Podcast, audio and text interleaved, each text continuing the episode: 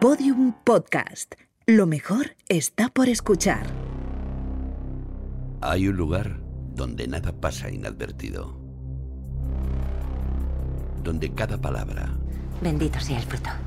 cada gesto, Yo soy el peligro. cada mirada Y se acerca el invierno. es analizada al milímetro. ¡Tenemos que volver! Ese lugar es secreto, Joder, joder, joder, joder, joder. Pero nosotros podemos acceder a él. La verdad está ahí fuera. Laboratorio de Investigación de Series. Con los agentes Aurea Ortiz, Miquel Labastida y David Brieva. En Podium Podcast. ¡Estábamos tomándonos un descanso!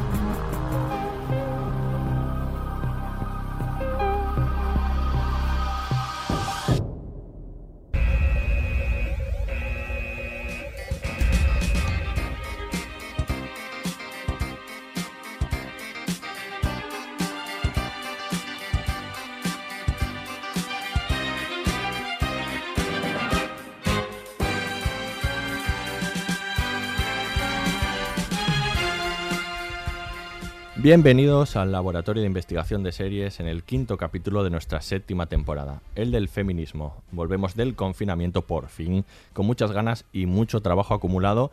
Y para ponernos al día hemos elegido una de las series más interesantes de estos meses pasados, la magnífica Miss América. Y para esta post-pandémica labor contamos con los agentes más combativos del LIS, molando tanto o más que Gloria Steinem, luciendo su camiseta pro enmienda, la gente Aurea Ortiz. Hola Aurea. Hola, ¿qué tal? Qué alegría volver, ¿no? Volver a vernos, Ay, ¿eh? os echaba de menos, os echaba de menos volver aquí, aunque estemos así ahora a más distancia de la habitual, pero se agradece mucho. Tengo Te muchas ganas de, menos, Aurea. de debatir ahí en serie, sí. Y a quien también he echado de menos con sus gafas setenteras cantando el Glory Glory Aleluya, el agente Miquel Abastida. Hola Miquel. Muy buenas, ¿cómo estás? ¿Cómo Muy estáis? bien. Mejor dicho. También te he echado de menos, ¿eh? Mucho, Eh, nos hemos escuchado mucho, pero nos hemos visto poco. hemos visto poco. Como nos gusta vernos, quiero decir. Nos hemos estado con pantallas Sí, ahí. que eso no Exacto. mola. Hay que decir que, bueno, llevamos tiempo sin, sin vernos las caras, sin estar aquí, pero nos hemos grabado dos especiales para quien no los haya escuchado en, en plena pandemia, ¿no? Por, que están en YouTube, además. Que nos podéis ver las caras, que no nos YouTube conozcáis. de, de Podium Podcast. en el Sí. YouTube de Podium Podcast, uno sobre las series de Chichi Nabo, que en la que por fin eh, Anatomía de Grey fue la estrella. ¿eh, Por fin he podido hablar de Anatomía de Grey. Terminó acuñado por Aurea Ortiz. Por Aurea. Ortiz, efectivamente. Y la otro sobre las series que nos hicieran amar las series con un montón de gente chula. ¿eh? Sí, como Javier Olivares y Diego San José Sí, sí. y Pablo Ortiz, sí. Sí, y Belén Funes. Y Belén Sí. Funes, muy bien. Pues nada, y hoy volvemos para un nuevo episodio y tenemos... Volvemos para irnos a la década de los 70. Sí, ¿eh? efectivamente. Y tenemos a gente especial hoy también, por supuesto. Es periodista y diplomada en sociología, forma parte de la red de periodistas feministas Les Beatrius, autora del Deseo de ser madre, guía de una, para una reproducción asistida y del manual de estilo para el tratamiento de la violencia machista y el lenguaje inclusivo en los medios. Ella es Ana Jimeno. Hola Ana, bienvenida. Hola, buenos días. Encantada de estar aquí con vosotros y además para poder hablar de, de una serie como esta. Una alegría. Y finalmente el que os habla, el agente David Brieva. Comenzamos. Nombre de la serie, Mrs. América, cadena, HBO, fecha de estreno del primer episodio, 15 de abril de 2020. número de temporadas, 1. creadores, Davy Waller, reparto, Kate Blanchett, Sarah Paulson, Rose Byrne, Elizabeth Banks. sinopsis. La serie narra el movimiento surgido en Estados Unidos para ratificar la enmienda para la igualdad de derechos desde el punto de vista de las feministas de la época y desde el de Phyllis Schlafly, una mujer conservadora que se empeñó en impedir que se aprobase. Atención, este podcast contiene spoilers.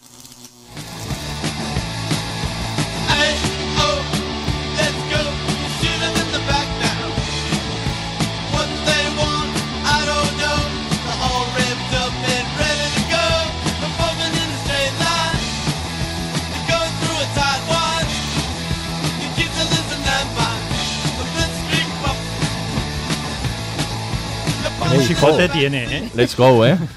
Habrás disfrutado ahí buscando las músicas, eh, caramba. Mucho, eh, aparte, eh, quiero decir, la propia música te metía mucho en, en los personajes, Sí. incluso personajes como el de, el de Philip, mm, que no te caían especialmente, de repente te lo. Pues esta es una imagen en, la, en las que las ves llegar a ellas Ujú. y te da como subidón. Sí. ya se te, se te pasa. Se te pasa, ¿no? Cuando empieza con sus discursos, ya un bajonazo. Pues nada, vamos a hablar de Miss América, esta serie que podemos ver en HBO España, que es de FX. Mrs. América, que Mrs. te va a reñir. Phyllis. Es la verdad, señora Mrs. Slaffley, hazme la el favor, señora, que sí, ya sí, no es Miss, que es Es Mrs. verdad, Mrs. Como bien recuerda la secretaria. Sí, ya, la, la- la- la- la- Miss es, es la, la revista, ¿no? Eh, Sí, Sí. es es cierto además. La de Gloria Steinem. sí. Y bueno, antes de hablar largo y tendido sobre la serie, vamos a hacer un poco de contextualización, como nos gusta siempre eh, a nosotros, porque es verdad que últimamente hemos hablado de muchas series, si no de temática feminista como temática principal, pues sí que la, que la tocan, ¿no? Eh, es tangencialmente al menos. Eh, es una temática que ahora mismo ¿no? es, es fundamental en, en muchas series, ¿no? Hemos hablado de muchas últimamente. Hombre, es que el feminismo está en la agenda. Ahora esto es así, ¿no? Desde hace un montón de años. Y yo creo que las series y las películas están recogiendo esto. Y entonces hay muchísimas series que temáticamente aluden a, a algunas de las cuestiones que están en el debate social y tanto. con las mujeres y luego otras que también están como haciendo revisión histórica ¿no? de muchas cosas Sí, yo creo que empezaron primero con documentales históricos. Mm. Eh, hemos visto algunos en algunas plataformas, eh, en Netflix, por ejemplo. Eh, tienen el de retratos del feminismo, que también aborda el- los años 70 y, Que aparece Gloria Steinem Sí, también. Sí, Está muy bien. y eso. además lo hace con a partir de las declaraciones y entrevistas a las propias protagonistas, Ujú. imágenes eh, reales de, de aquellos momentos. Y después también ha empezado, yo creo que un poco después, las series de ficción o no ficción Sí. en relación con la historia del feminismo. sí bueno está muy bien no yo creo que se están ahí recuperando personajes Sí, debates bueno, y creando algunos, porque no sé si os, os pasaría a vosotros, pero a mí el personaje de Philip me recordaba muchísimo a Serena Joy en el cuento, El de, cuento de la el cuento de criada. la Totalmente, criada. O sea, claro. Yo creo que, mm, vamos, es, es, eh, Totalmente. atrapada en una, en una cárcel en la que realmente no quiere estar, pero que ha construido Sí, sí. ella- Incluso la ella misma, ¿no? caracterización. ¿no? sí Sí, sí, sí, incluso físicamente, efectivamente. Sí. Yo después mm, pienso que no la tendría en la, en, en la cabeza a la hora de, de crear el, el personaje, de componerlo por lo menos incluso visualmente. ¿no? Bueno, tiene que ver con esa rigidez de ideas, se manifiesta a través de la rigidez física, ¿no? De una manera de vestir pues muy conservadora, que por otra parte es probable la de esta mujer sin duda, ¿no? Sí, y- Sí, y muy los cuidado discursos- el, el vestuario, es, eh, sí. sí, muy elegante. mm, eh, además, yo creo que es una serie eh, muy divulgativa, ¿no? Muy eh, que puede tener una funcionalidad. América, ¿no? didáctica. Te sí, refieres, no sí, el cuento sí. de la criada. No, no, no. a la que la que nos también, ocupa, ¿no? Un poco, ¿eh? Sí. Ah, no me Sí. hagas hablar, David. que puede eso- servir para aproximar o para, eh, para abrir la- y despertar la curiosidad ¿no? Hmm. De la gente, sobre todo más joven. ¿no? Sí, sí. curiosidad que yo creo que, que va a ser más satisfecha porque creo que no solo ha abierto un poco esta serie el- la veda del digamos del, del tratamiento de esta segunda ola del feminismo sino que vienen varias producciones a, a cuento de esto Eh, está por aparecer también la, la película de Glorias sobre la vida de Gloria Steinem con Sí. sobre eh, adaptando el libro de Mi vida en la carretera. También creo que hay una producción en la que la protagonista va a ser el personaje de Shirley en, en Ujú. esta serie con Viola Davis, o sea que hay muchas Claro. producciones que van a va- empezar a hablar de, de esta época, ¿no? Es que hace mucha falta recuperar esa parte de la historia, es que no, es que no, no está contada, No. ¿no? En- ni en el cine, ni en las series, ni en, en la cultura popular, digamos, no, es- no está contada. Una cosa es que Gloria Steinem sea una figura, un icono, casi un icono pop, que en su momento lo fue, pero es verdad que esa historia no está contada. Entonces, claro, que las series ahora se estén fijando en esto, pues está muy bien. Nos han contado muchas historias muchas veces. Yo el Vietnam ya me lo sé, gracias. ¿no? no sé, es como... Sí, no, ya me la habéis decía contado Ana para la gente joven y, Sí. y no tan joven. Yo me reconozco claro. que después de cada capítulo eh, buscaba a, a- Claro. a los personajes y buscaba información porque algunos me sonaban. mm, la verdad es que eh, tampoco los conocía eh, del todo bien y cada personaje creo que tiene una serie. Totalmente. La, la verdad. Y me, me parecía súper interesante indagar un poco en sus contradicciones y un poco buscar un poco sus, sus motivaciones y creo que es lo que hace la serie. Que funciona muy bien a nivel in- individual de los personajes, pero luego eh, Coral está súper bien contada. Sí, el proceso yo creo que tiene muchísimos matices que muestra la complejidad de, de Sí. aquel momento, de aquel proceso. Y es muy interesante yo creo que ahora se, se aborde ese, ese periodo porque en ese momento se destaparon, se pusieron sobre la mesa temas eh, importantísimos que aún siguen eh, vigentes en, en las reivindicaciones. En algunos se ha vuelto atrás, en algún, algunos eh, en, en algunos países del mundo, en muchos no están todavía conseguidos, ni, ni mucho menos. Incluso eh, podemos ver, por ejemplo, el aborto. Yo pensaba hace nada, cuatro días, en 2014 teníamos aquí el tren de la libertad tratando de, salvaguardar el derecho al aborto aquí en nuestro país y nuestra ley de igualdad es de 2004, es decir, tampoco... Bueno, y la enmienda en cuestión sobre la que debate no está aprobada. Exactamente. tan, tan, simple como esto. O sea, Ahí continúa el pendiente. Y, mm. Pero además las temáticas, ¿no? porque la primera ola fue una ola de reivindicación, por lo menos en, eh, en Estados Unidos del sufragismo y quizá los derechos educativos, eh, algo bueno pues elemental. El derecho al voto, todo este tipo de cuestiones. Sí, el, sufragio, ¿no? Pero pero después se destapan con todas las libertades eh, reproductivas o los derechos reproductivos se destapan un montón de, asuntos, el tema del lesbianismo, la homosexualidad, el, tema del aborto que, despertó muchas pasiones como se ve en, en, la serie y que continúa continúa ahí, ¿no? Siendo un tema que los partidos no quieren no quieren poner o algunos partidos no han querido poner eh, eh, por delante mm, por aquello de no de ganar elecciones, ¿no? Porque siempre han pensado que era un tema que les iba a hacer perder, ¿no? votos, claro. Yo creo que es que aparte es una serie que actualmente, o sea, parece que está hablando, parece que está hablando de muchos temas de los que de los que se siguen hablando en la actualidad. A mí me sorprendía, ¿no? O sea, quiero decir, con toda la irrupción de la, de la ultraderecha, eh, yo veía representados a muchos personajes y muchos de los discursos que se utilizan hoy en día. Y las, y las propias eh, discusiones que hay en el feminismo actual, yo creo que ya había un ya son un reflejo de lo que de lo que ocurría de lo que ocurría entonces. Entonces, quizá para resolver algunos de, de, las discusiones actuales, de los planteamientos actuales, pues no está de más ver que esto que esto ya pasaba y que, y que es normal tener diferentes voces para llegar a, a objetivos comunes, aunque aunque no se esté de acuerdo. Esta es una, además es una serie, claro, que tiene que poner un especial atención al, al, estudio histórico. La, la creadora eh, ha dicho que ha leído, se ha leído como 60, 70 libros sobre el asunto y como eh, miles, miles, de, miles, de, artículos y tal. Eh, y, parece, bueno, da la sensación de que, de que bueno, que en lo, digamos que en el registro público está muy cuidada y, bueno, deja, digamos, la parte de, ficción, de invención más a lo privado, ¿no? De cada una de las vidas. Vosotras que conocéis sobre todo un poco eh, este momento, em, ¿cómo os parece que es este retrato histórico del momento y de los personajes en cuanto acertado? Claro, yo creo que por un lado es muy es muy importante lo que lo que dice David, que es una serie que te invita a buscar más sobre los personajes, sobre el momento, ¿no? que, te invita a, investigar ¿no? y a profundizar. Y eso está muy bien, ¿no? porque eso significa que, abre, ahí, abre puertas y, eh, para que se conozca mejor el periodo.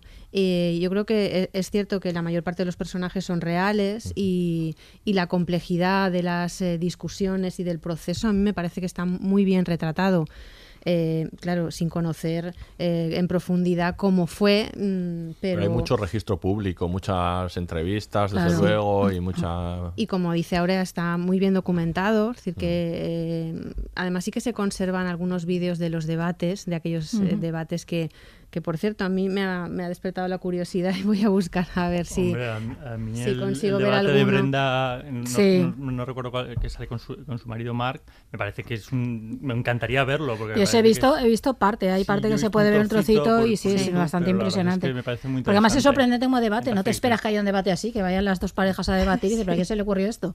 Y claro, yo fui a ver, pero esto sucedió de verdad, fue una parte de... Y sí, sucedió El que es una pena que no se conserve es el de, el de Phyllis eh, Sí, y Friedan, porque bueno, debió ser memorable, ¿no? Y verlo ahora, después de conocer toda la historia y de, mm. todo el proceso que hemos que hemos pasado después ¿no? en el feminismo, pues eh, sería interesantísimo. Además, yo creo que, que es muy interesante por ver las, cómo retrata mm, las estrategias que utilizan, las argumentaciones, ¿no? también las trampas que se hacen ¿no? a ellas mismas para, para poder defender o, seguir una línea eh, u otra, ¿no? aquello de la libre elección, por ejemplo, ¿no? me, recuerda a todo el debate que tenemos actualmente de la prostitución, si regularizar o no regularizar, se sigue recurriendo, por ejemplo, a, a, ese argumento de la libre elección, ¿no? y en aquel momento para la defensa de, de las amas de casa, para que, mm, bueno, ellas, ellas se reivindican como eh, que ha sido una elección libre, ¿no? Y ese argumento se utilizaba ya en aquel momento y aquí, pues ahora lo seguimos utilizando. Me parece que, que es un, un, retrato muy complejo, o sea, que, que sí que muestra, ¿no? Todos los matices, toda la complejidad, incluso las contradicciones, ¿no? Muchas eh, contradicciones. Está ahí Brenda cuando cuando se pregunta, cuando tiene un, un, encuentro con una mujer y ya dicen, esto me ha ocurrido, pero yo no soy así, o, o, incluso se justifica ante la amiga, en, ¿no? Está en el descubrimiento y yo creo que aparte lo hace sí. en, de una manera lo más natural y la propia conversación que tiene con, con su marido y sus propias dudas, ¿no? Pues como to, to, todas las personas cuando nos vamos descubriendo, yo creo que eso está muy, muy bien planteado. Sí, sí, y también eh, el hecho del de el deseo de, de, maternidad, cuando ella un poco se justifica delante de la amiga y Total. le dice es que yo siempre he deseado ser madre, pero lo dice como sintiéndose culpable, como ¿cómo si voy a desear a si ser madre siendo una líder del movimiento radical feminista? Sí. Es como, no, no entiendo esto, ¿no? ¿Qué me está pasando? Es que yo creo que lo que la serie consigue, que a mí eso me parece, bueno, esos grandes valores que son muchos, es no ser un panfleto. Eh, es que está muy matizada, no renuncia a ninguna complejidad, todas estas que está comentando Ana, tanto las personales, ¿no? las de ser en una, estar en una batalla que te obliga a cuestionarte absolutamente toda tu identidad ¿no? y todo tu comportamiento privado y público. Eh, y, y, claro, a, a, tener contradicciones y a no coincidir con otras, y aún así no coincidiendo, mm. tener que llevar adelante una lucha eh, como tal, a mí me parece que ahí es donde está su veracidad, o sea, está en, en, la documentación, ¿no? En el hecho de lo bien ambientada que está, porque yo creo que un trabajo de ambientación ababullante, maravilloso, eh, cómo está contada, pero sobre todo en, en, no haber renunciado a eso, en no hacer un discurso simple. Yo le agradezco muchísimo esto y no haber apelado como a un concepto de sororidad así ingenuo y tonto que a veces oímos muchas veces que yo reconozco que igual deberíamos mmm, ya pasar Mejorar, ¿no? de él y, y, superarlo. Y yo eso lo agradezco mucho y ahí es donde creo que está gran parte de la veracidad el que te creas todo esto es porque porque son mujeres muy complejas la situación es muy compleja. A veces les toca negociar con el enemigo y tienen que aceptar determinados eh, tienen que, que, aceptar ir menos en el Shirley, camino. menos Shirley, Shirley, sí pero ir en el camino no pero ir en el camino a veces con gente que no quieres ir pero bueno, no sí, te sí, queda otra porque tienes que pensar a largo plazo Claro, claro. Y hacen un proceso, hacen una evolución, claro. ¿no? También. Y no mm. renuncia pues al debate que supuso el feminismo negro, las, el papel de las lesbianas y mm. muchísimas otras cosas sí, sí. que eran dentro del propio movimiento feminista, cosas que podían romperlo. y vemos ahí cómo están intentando eso. Y luego otra parte, yo creo que esencial, que a veces aquí nos cuesta mucho de entender, porque la política de Estados Unidos es muy compleja, pero esa necesidad de crear el lobby, de, de, de moverte en las estrategias esas de pasillos hay quien está a favor, hay quien no, vas viendo cómo cada una desde su papel están consiguiendo cosas y van sumando, aunque a veces no lo parezca. A mí me parece muy interesante las, eh, las diferentes estrategias que cada una defiende, ¿no? Eh, eh, está la que va directa, ¿no? Como Friedan, que, que no tiene mm, sí. pelos en la lengua y, y, que llama las cosas por su nombre y, que para, y que resulta, pues en algunos momentos tensa mucho las situaciones o incluso hace que, que se aparten del movimiento feminista o de la reivindicaciones feministas, pues algunos líderes políticos que podrían haberlas ayudado, claro. ¿no? Eh, hay pérdidas, pero también hay ganancias por otra por otro lado, ¿no? Porque hay mujeres que le dicen me has cambiado la vida eh, con, tu, con tu discurso, con tu libro se ve bueno pues las dos caras de, de, de, esa línea por ejemplo de Friedan pero también eh, Vela que tiene una, una, estrategia o para ella hay un momento me parece interesante que ella dice lo importante son eh, las medidas y no las candidatas eh, o, o, incluso el partido uh -huh. ¿no? ella dice mmm, tenemos que o no tenemos que visibilizar el acoso sexual en, en el interior del Congreso del partido dentro del Partido Demócrata porque si dañamos al partido las medidas que son lo importante uh -huh. tardarán uh -huh. muchos años y hay gente que está eh, hay mujeres que están muriendo que están tal para ella eh, lo importante son las medidas, ¿no? Bueno, ella, y, ella, entiende la política sea, ¿no? mucho mejor que algunas de sus sí, compañeras claro, y lo paga, de hecho. O sea, quiero decir, tiene las, conse las consecuencias sí, directamente. Uh -huh. Yo quería decir una cosa, como persona frívola que soy, eh, que aparte de todo lo que estamos diciendo, supongo que todo el mundo que nos escucha la estará viendo, pero aparte de estar muy bien documentada, que el fondo muy bien, es que la forma es tremendamente adictiva. O sea, quiero decir, sí. a, a, mí me parece que como, como serie funciona muy sí, bien. Sí, o sea, sí, quiero decir, te atrapan los personajes, están muy bien hilados entre, uh -huh. entre ellos, estás deseando conocer, con, eh, conocer más. En ningún momento se vuelve un rollo, que era un, uno de mis temores eh, al principio, si la profusión de datos y, y, el hecho de que aparezcan tantos personajes y se sitúe en un arco temporal de, de varios años, podía hacer eh, pues, una falta de apego a, a, a, los personajes o que no pillases algunas tramas. Y yo desde el principio la verdad es que me enganché y aunque uh -huh. conocía el, el, el final, sabía lo que había pasado al final con la, con la era, eh, tenía muchas ganas de ir sabiendo de, mm. de, de, ellos. Creo que funciona muy bien con, con los elementos de, como, como, ficción, vamos. Uh -huh. Sí, yo creo que es en eso es bastante hábil el, el utilizar este, esta este estructura por personajes, ¿no? En eso funciona muy bien. Esto de que cada capítulo te dé la dimensión de un personaje Sí. hace, hace que sea muy, muy entretenida de ver y tengas ganas un poco de explorar cada uno de ellos, ¿no? Cuál es su, su Pues rol y su es papel. que yo creo que lo que hace es asumir absolutamente la esencia del feminismo. Es que la serie es la demostración absolutamente práctica de lo personal es político, que era el gran lema del feminismo ¿no? en esos años, bueno, y, y siempre, porque justamente todo lo que les pasa a ellas es esta idea, y la propia serie está construida sobre esa idea de Exactamente. lo personal es político, es decir, no hay Sí. manera de desmembrar eso de ninguna de las maneras y va a afectar, ¿no? Yo creo que la serie está construida el guion, el, toda la puesta en escena sobre esa, sobre esa idea. Entonces, que decir, no solo que la serie sea feminista porque esté contando la historia del feminismo, sino porque el modo en que asume contarlo también lo es, además en una noción completamente dialéctica, eh, sin duda. ¿no? Entonces yo, yo creo que ahí es un pleno totalmente. ¿no? Además, y además- encima consiguiendo, como decía Miquel, un producto desde el punto de vista del entretenimiento de primera. Es decir, es una serie adictiva que tú quieres ver, que tiene su suspense, que de los personajes mm, te quieres estar con ellos, no sé. Incluso Ah, la inclusión de momentos reales Sí. que antes apuntaba Ana, creo que están muy bien elegidos y no, no, no, no se abusan y te hace perderte un poco de la, de la narración. O sea, creo que todo está muy bien medido. Además, yo creo que mete el dedo eh, en, el- en la llaga que, que empieza con el libro de, de, de Betty Friedman, porque La mística de la felicidad. ese- sí, Feminidad, mete el dedo en la, La feminidad, de la feminidad, me- mete, mete el dedo bueno, la felicidad esa que en la familia, ¿no? en el núcleo de la familia. Venimos de los años eh, 50, donde además eh, la publicidad enaltece a la mujer ama de casa, eh, cuidadora del hogar, es como un templo el hogar para las mujeres, ¿no? Y, y de ahí viene esa reacción, creo yo, ¿no? A, a esa imagen, a esos estereotipos. Y, y es- esa frase eh, antológica del libro que, que ella dice que el- la familia es un campo de concentración eh, confortable y lanza la bomba ahí en el centro de, de- de lo personal y estalla un poco pues todo este movimiento, ¿no? A- o al menos a ella la, la coloca como iniciadora, la que Sí. enciende la cerilla, ¿no? Dice, estábamos en la oscuridad y Betty encendió una cerilla en algún momento. Eso se ve muy bien. Yo ¿no? creo que esta La- serie hay que verla la después de. Mad Men.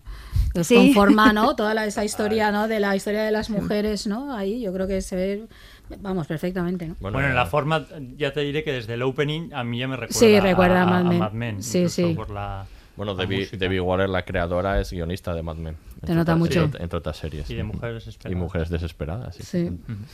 Sí, eh, bueno, en, es- el tratamiento efectivamente de, Betty está muy bien, su capítulo a mí me, parece fantástico. Y claro, esta es otra de, las dificultades de, la serie, si han tenido que estudiar mucho sobre el contexto histórico, sobre los propios personajes también, además muchos de ellos tienen voz hoy en día, entonces eh, está también teniendo que hacer un trabajo de, de recreación de personajes históricos como por ejemplo eh, como por ejemplo uy si lo diré eh, Steinem, ¿no? Gloria Gloria Steinem Steinem. que, que no ha hablado nada nada bien de la serie no por ejemplo.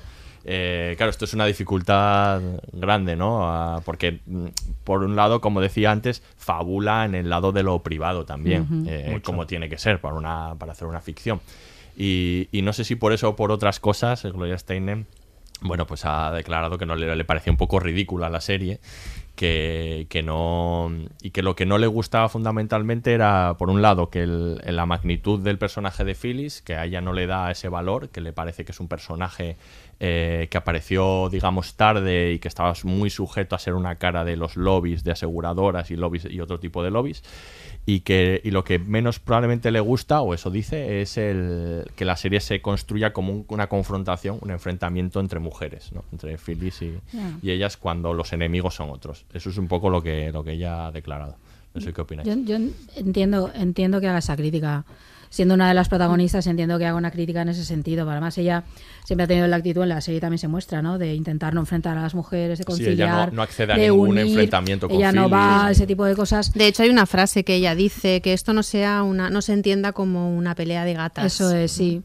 Pero, pero entiendo su crítica, pero, pero no la comparto. dentro de su personaje, Claro, yo ¿no? no entiendo que lo haga, porque a ver si eres protagonista de algo y ves eso reflejado por otra gente, además de una forma en la cual hay que contar no solo un punto de vista, sino todos, yo puedo entender que, que a ella no le parezca bien o que no le apetezca que se muestren las batallas internas, algunas durísimas que tuvo el feminismo en ese momento, como las que tiene ahora, y en la serie las muestra a veces de manera muy descarnada y no siendo, no presentando a los personajes de forma simpática, ni Y siquiera de ella. y seguro que además eh, está muy simplificado Claro, todo lo claro. que ocurrió porque hay que Porque hay que contar, ¿no? claro, porque hay- pues tú estás contando una historia colectiva.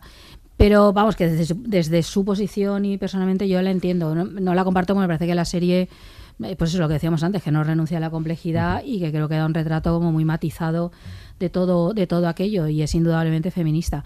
Y respecto al papel de Phyllis, no sé, pero vamos, porque yo reconozco que esta mujer no la tenía yo, en el- no la conocía antes de ir a buscarla después de ver la serie. Bueno, y según parece sí que tuvo un papel muy relevante Eso parece. eh, or- organizando toda esta ma- mayoría moral y, y todo este tipo de cosas. ¿no? Y además, una mujer de una personalidad mm, arrolladora, según Y parece. al parecer sus ecos han llegado hasta, Sí. hasta la era Trump. No, O no, sea, sigue, sigue. eh, Ella, han- ella ha seguido en activo. Por sí, eso, sí. por eso. O sea, decir, está justo antes Y como y, y hay que reconocer como personaje No, de la serie es fabuloso. Como punto de partida de la serie es una es un Bueno, sobre todo porque Kate Blanchett es, Bueno, es eh, impresionante. impresionante. Sí. Sí que yo creo que es cierto que, que al, al centrarla, al contar la historia a través de- del centro en los personajes, pues quizá sí que está un poco sobredimensionada la importancia de, de las figuras, ellas sobre todo, bueno, las principales, y, y puede haber mm, como un exceso de, de peso de lo que es la lucha de ellas, ¿no? Como, como personas, como líderes. Eh, y no tanto de lo que fue el sistema, ¿no? Eh, Y quizá yo creo que ella se refiere un poco a eso, ¿no? A que, a que en realidad no fue una lucha entre mujeres, sino una lucha contra el sistema y que no era Phyllis la que consiguió que no se llevara a cabo, sino que fue todo un sistema el que, Orquestado y eh, que el que no, al ¿no? que no se pudo ella. vencer, ¿no? Sí. Eh, es verdad. Pero yo creo que no habría llegado tan bien ni se habría podido contar de mejor manera si no hubiera sido así, ¿no? A través de eh, los personajes. Se ha sacrificado un poco porque se le ha tenido que dar peso al per- a cada uno de los personajes y se puede entender eh, quizá como una, una lucha de, de, de mujer, unas mujeres contra otras. Pero tampoco deja de contar la complejidad. Realmente est- está explicado cuál es eh, el sistema que, que es opresor, que, que está actuando, está tejiendo redes para y los propios partidos se las se las comen, ¿no? Las, Y no, eh, y no olvidemos las que al, utilizan final, y se las que al tragan. final Félix acaba siendo víctima también de ello. Totalmente. Al final, Sí, sí, en sí. medio y al principio. desde el todo rato principio. tú lo estás viendo, o sea, en realidad. Luego siempre se ve esa atmósfera alrededor. Lo que pasa es que es verdad que se, se, eh, está deliberadamente en un papel secundario, aunque tú sabes que tienen mucho más importancia de la que realmente están contando. Los hombres mm, a nivel eh, narrativo no tienen mucha importancia, pero en el peso de, de- de- de la trama, claro que la tienen, Sí, un montón. yo estoy de acuerdo. Y yo Y se creo ve, se- que es o sea, muy la muestran. o sea, en- hablando un poco de la reacción de, de Gloria Steinem a propósito de la serie, es muy difícil verse representado. Claro. Nos ocurre a todos cuando vemos a, a personajes que tienen que, hablan de nuestras profesiones, decimos, no, esto no es tal. Pues imagínate si hablan de nuestra vida privada. Y luego, efectivamente, pues supongo que, que pasará lo que que se, se peca de simplismo, porque tú tienes que eh, simplemente, vamos, delinear a, a un personaje coges un poco algunos, pues en el caso de Gloria Steinem, por los prejuicios que había por su aspecto físico en la época, y supongo que mm, ahí mm, hay poca oportunidad para, para los matices. Eh, bueno, mm, al final yo creo que hay que coger la, la parte por el todo en, en- en- este caso y, quedarse con eso. O sea, quiero decir, cuenta todo lo que fue el eh, este feminismo de, de- de esta segunda, de segunda ola. Pues no, no lo creo. Lo que pasa es que creo que es una buena muestra para aproximarnos a lo que fue aquello. Hablo sin saber. Hombre, pero yo creo que, a ver, yo es que creo que es, es una serie y es una, Claro, sí, y es claro. una ficción Claro. y es un artefacto dramático, no es un tratado de historia. Sí, bueno. Eh, yo creo que esto, a veces cuando eh, una serie o cuando una película está, esperamos que nos cuente todo, ¿no? Pero es que ni siquiera un libro de historia o una enciclopedia histórica te lo va a contar todo, es que esto no va a pasar nunca. Entonces yo, claro, toma una serie de lecciones el que tiene que combinar eh, la historia con mayúscula y la historia minúscula de los personajes. Y yo creo que el tomar como punto de partida al personaje de Phyllis, a mí me parece un hallazgo y creo que no lo hubiera podido contar también de otro modo. Porque ya no solo es que veamos las contradicciones de las feministas que están, sino que vemos a través de ella. eh, Primero, cómo el feminismo eh, es imparable, porque yo creo de una parte muy épica esta serie, porque incluso sus enemigas lo son, que decir, su propia, sus propias carreras, su propia forma de actuar en la vida está desmintiendo absolutamente lo que están diciendo, de todos los discursos de Phyllis, Mm. con el simple hecho de que esté ella hablando ahí delante de un auditorio, se desmiente. Y esto la serie lo cuenta maravillosamente bien. Y luego creo que permite hacer todo este retrato matizado. O sea, no empezar a tratar a las feministas como heroínas, eh, como heroínas en el sentido de la ficción, es decir, como personajes... Le da mucha credibilidad Sí, a la claro, claro, yo creo que sí, el, el plantear... Y yo creo que, eh, aunque hay un enfrentamiento entre mujeres, no acaba percibiéndose así al final. Yo creo que está clarísimo que todas son parte del sistema y víctimas, todo a la vez, es decir, porque son ambas cosas. Yo creo que eso está clarísimo. Recordemos que el personaje de Phyllis comienza desfilando en, en bañador eh, con el, en aquello tremendo, cosificada, y acaba encerrada en la cocina cocinando. Y yo creo que en ese arco ha quedado clarísimo que aquí no se trata de mujeres contra mujeres, sino de un sistema que, que va, que va a permitir las cosas cuando decida permitirlas, o que a ver cómo hace, y que luchar contra eso es complicadísimo y se consiguen victorias parciales, porque de hecho las consiguen Sí. muchas, pero es así, ¿no? Y yo creo que ahí esa idea que tú decías, Ana, de, de que esto es sistémico, que decir que se trata de batallar con un sistema, yo creo que la serie lo deja meridiano, vamos, meridiano, y no como la pelea de gatas, que entiendo el, el riesgo y que a Gloria Steinem le preocupe esto, porque el feminismo no es eso. Sí, porque ellas tienen mucho protagonismo como Claro. personaje, cada una, tienen mucho espacio ¿no? en, en- en la serie y por tanto se corre el riesgo de que se pueda entender, pero, pero no creo que la serie deje de lado ni muchísimo Claro. menos todo el, el peso del sistema. ¿no? Y, y, de hecho eh, realmente retrata eh, hasta qué punto eh, el sistema instrumentaliza, los partidos políticos instrumentalizan al feminismo, que es un, un movimiento brutal donde Sí. se hacen unos esfuerzos eh, por la parte de republicana, unas inversiones económicas impresionantes, privadas, para poder llevar adelante toda la lucha contra las feministas y por parte de, de las feministas eh, un- una inversión impresionante, una inversión de vida, porque ellas viven para eso realmente, ¿no?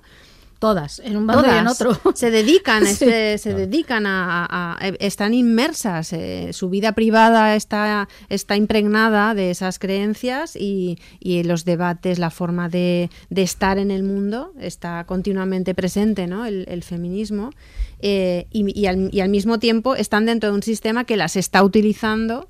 Eh, unos partidos que, que sopesan si les dan apoyo o no y en qué momento y las traicionan cuando eh, lo creen oportuno sin ningún tipo de pudor, ¿no? Bueno, vamos a escuchar ahora un, un poquito de música, hacemos una pausa y seguimos hablando de Phyllis, que hay que hablar más de ella.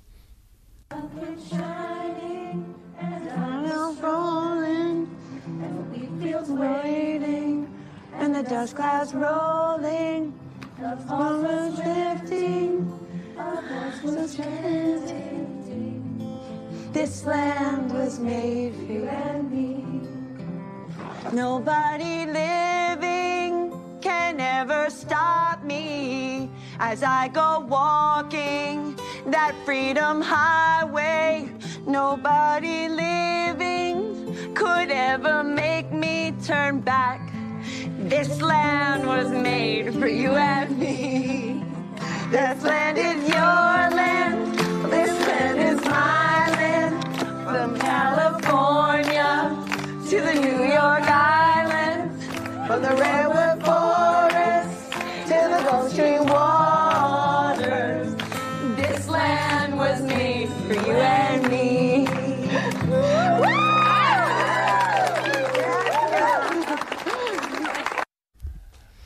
Pues Qué ahí, momentazo, Ahí ¿eh? estaba Alice y qué- qué- puesta hasta arriba cantando, A Guthrie, como se diga. descubri- no sé pronunciar. descubriendo de qué iba la canción. Descubriéndole lado, cuando ¿no? descubren el, el diálogo después es genial. Es cuando le dice, la cantamos en mi casa desde niña, de siempre.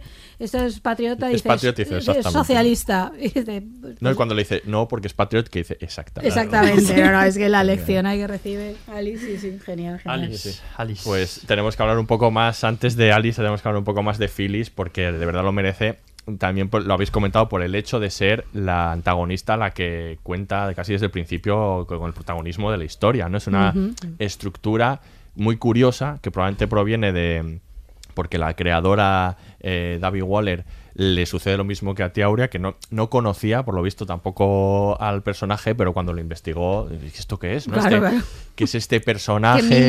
¿no? Sí, sí. Es, es una mina, claro, un personaje que, que actúa de una manera distinta de la que predica, que tiene un hijo gay además, que por lo visto, bueno, se lo declaró en el 92 esto, entonces se supo que, que convivía en la casa y que ella, bueno, en una de las escenas más terroríficas probablemente de la serie, le, lo- le presiona, ¿no? Para que, no por ninguna otra cosa, sino para que no dañe su carrera política, ¿no? Evidentemente. Ahí en es un momento. personaje muy cruel que yo no sé si en algún momento os da lástima o tenéis algún tipo de empatía o, o yo personalmente me cuesta mucho tenerla con ella, ¿eh? Quizás solo al final. Tiene- sí, porque a la vez víctima, es que no dejas de verla como víctima. O sea, por una parte, es de- a mí me dan ganas de agarrarle y decir, pero es idiota. Es esta sensación de, pero no te das cuenta de que esto que estás diciendo va totalmente en contra de tu propia identidad. ¿No? Pero eh, esta, es esa reacción. Por otra, hay momentos, eh, bueno, es odiosa en general, pero tiene momentos muy patéticos de, de yo y da esta pena, esa pena de la víctima que no es consciente de que es víctima y de que la están machacando y de que está metida en un sistema que, que, que la va a escupir cuando haga falta. Es que es esa sensación. Y O sea, una y forma aparte- de vida, y ¿eh? una forma de vida, claro, que la está eh, eh, ahogando, ¿no? Hay un momento en el debate que antes hablábamos eh, entre los dos matrimonios que el Ah, marido sí. la humilla directamente cuando Totalmente. le dice que es, que es muy sumisa. Sí. Hasta ella misma, claro, ella eh, se debate en, ese, en esos instantes entre contestarle o seguir fiel a su personaje, porque Claro. creo que eso es uno de, de- de los problemas internos que ella tiene, y es que crea un personaje del que no se puede salir, Claro. aunque muchas veces le apetece salir y, y- y tiene fuerza suficiente y, y- y herramientas como para, para salir, incluso quiero decir, cuando decide estudiar, eh, con todas las dificultades que ponen, ella busca la salida para no parecer, pues eso, que es un acto de rebeldía o un acto poco apropiado para una, para una ama de casa. Entonces ella siempre se tiene que estar justificando. Y a mí en esos momentos, pues sí que me, sí que me ha pillado. Y otros pienso que es presa de su propio personaje, como me pasa con muchos personajes, incluso de la política actual, Sí. que no me termino de creer que, que se crean sus, sus palabras. Creo que a, a ella le pasa en, en muchas ocasiones al personaje de Phillips. Claro, es que yo creo que ella eh, desde el principio, eh, al principio deja claro que no le interesa el tema de la enmienda eh, de igualdad de derechos. que Ella es es, algo- es experta en defensa. Sí, en armas. Eh, es que encima es eso, empieza siendo Claro, defensa sí. en eso, que la Sí. alucinas. Dices, Además, ella ¿no? misma dice, eh, hay cosas más importantes eh, que abordar en este momento en el país, ¿no? cuando le nombran eh, el tema de la enmienda. Y creo que hay algunos momentos brillantes. Yo me he tomado algunas notas y, por ejemplo, hay una, un momento en el que cuando ella empieza a plantearse eh, presentarse de nuevo y va al despacho de su marido para, de alguna manera, mm, tantearlo, a ver cómo, eh, cómo, es- cómo lo ve, eh, y lleva unas magdalenas como excusa para ir al despacho. Y entonces el, el socio de su marido le dice, ¿has pensado abrir un negocio de repostería? Que es justo cuando ella lo que está pensando es eh, llegar al Congreso, ¿no? y, y realmente emprende todo ese camino a través de la enmienda eh, de igualdad de derechos porque entiende que va a ser la vía para encontrar es. 40 Totalmente. millones de amas de casa que le voten y la eleven a un puesto eh, de poder, porque además su marido le dice, pero si tienes, eh, tienes tu boletín, tus encuentros con las mujeres, con las amas de casa, eh, tal, y ella le dice, sí, sí, pero el Congreso te da influencia. ¿Qué es lo que ella busca? Y quizá eh, se encuentra de camino con la enmienda eh, por los derechos, eh, por la, la igualdad de derechos, eh, que le sirve como, que ella cree que le va a servir de trampolín para llegar, eh, primero piensa en el Congreso, luego ya empieza a pensar en la ONU, en otras cosas, ¿no? Eh, y lo utiliza, ¿no? Pero inc- incluso sin considerar que ese tema pueda ser i- importante en un al primer, no. al Sí. principio, ¿no? Y luego creo que hay, hay algunos momentos también tremendos, como el, el momento en el que se da el bofetón a ella misma, Ostras. Sí, sí. que me parece brutal, ¿no? Eh, con- además, con lo bien que lo hace, es decir, es impresionante con qué energía y convicción, ¿no? De, de- de decirse a sí misma imbécil, ¿no? Y darse un bofetón. A mí eso me dejó en shock, ¿no? Ver que, que se abofetea a sí misma. Y, y después un- algunos momentos en que ella realmente se vende a su marido, hace un, eh, un- una compra-venta. Hay un, un momento brutal en que él de alguna forma la está violando, pero que previamente eh, creo que es eh, ella misma la que está diciendo, eh, Fred, te necesito. Claro. Y al mismo tiempo, él le está pidiendo que se acueste en ese momento con él. y a Ella no le apetece. Es, una especie de peaje. Sí. Sí. Y entonces hay ahí esa conversación de Fred te necesito y él le pide sexo y entonces ella con una cara de "Pf, eh, no eh, pues eh, sucumbe, ¿no? Y lo hace. Y el momento de mi madre se viene a vivir con nosotros en el que hay un intercambio ahí en una mesa junto con que, donde está toda la familia presente y entonces ella aprovecha para decir que en ese que esa vez no se va a presentar Pero a cambio. y a continuación dice y mi madre por cierto se va a venir Sí, a vivir con nosotros es. ¿no? Sí, sí. es como Ella va equilibrando todo, Va. todo- todo- todo- Política, todo el rato. Pero- y luego hay otra cosa, y es que en momentos es muy cruel. Con, por ejemplo, la, la tía Eleanor. Es Oh, tremendamente tremendo, cruel, con- tremendamente con, ese, Es con ese personaje general. y descarga mm, parte de, Sí. de su ira, la, destar- la descarga con ese personaje y, y con otro. la O sea, quiero desprecia decir, yo creo que la ah, desprecia Sí. ¿no? Sí, Sí. sí, sí, desde No, y luego, queda muy sí. claro además como su privilegio de burguesa eh, tal eh, descansa en el hecho de que tiene a varias mujeres a su servicio. Claro. No Sí. solo la, la- la- la- la gente que trabaja en su casa, sino Y que no quiere renunciar a eso. ningún papel, ¿no? Porque hay un momento en el que eh, la niña eh, no quiere nadar y entonces ella de repente dice, eh, ahí vuelve a ser la madre protectora, que, quiero decir, pasa durante mucho rato, lo delega ese, pa- ese papel en, la tía Lenor y le, y le viene muy bien. Pero en ese momento le apetece recuperarlo y entonces la desprecia a- Sí. a, la otra e impone ¿no? su, su, Ahí está su también autoridad. proyectando un poco, porque es como no vas a tener miedo, ¿no? Que es que Sí, bueno, eso está- ella es constante. O sea, quiero decir, Sí. ella no acepta la debilidad. Claro, Quiero decir, claro. parte del discurso de lo de su hijo es porque eh, le desmonta el personaje y porque no acepta la debilidad en, en ningún caso. O sea, no entiende que su otra hija, por ejemplo, que se cambie el nombre tampoco. O sea, quiero Ujú. decir, todos esos ra- rasgos, cualquier rasgo de debilidad, ella los, los rechaza. Lo que pasa es que yo creo que sí que tiene varias caras, que por ejemplo no me pasa con otros personajes que me resultan odiosos completamente, como es el de Rosemary. Ah. Eh, Ah, bueno, claro, sí, es no- un personaje, no tiene quiero decir, más- que en no ningún momento me ha pillado de ella, quiero decir, es mucho más plano, Sí. me parece. O sea, Un que es- o o real, o otro solo, me, solo, me, solo me ofrece una cara. Creo que el de Phillips sí que está construido, es más poliédrico, Bueno, es- para que Claro. para que tú si- sienta, eh, tú sen- tengas sentimientos diferentes a lo largo Claro, de la es que serie. yo creo que si tienes que crear un antagonista que es la protagonista, Claro, eh, no puedes crear una- una- un personaje de una pieza o un malo de película de superhéroes, no sé, o algo así, ¿no? que sea una pieza, tienes que crear alguien mucho más real, ¿no? Y yo creo que gran parte de la grandeza del personaje, esa que puede que sí que haga que sintamos pena en algún momento de ella, es que tú sabes que incluso aunque gane va a perder.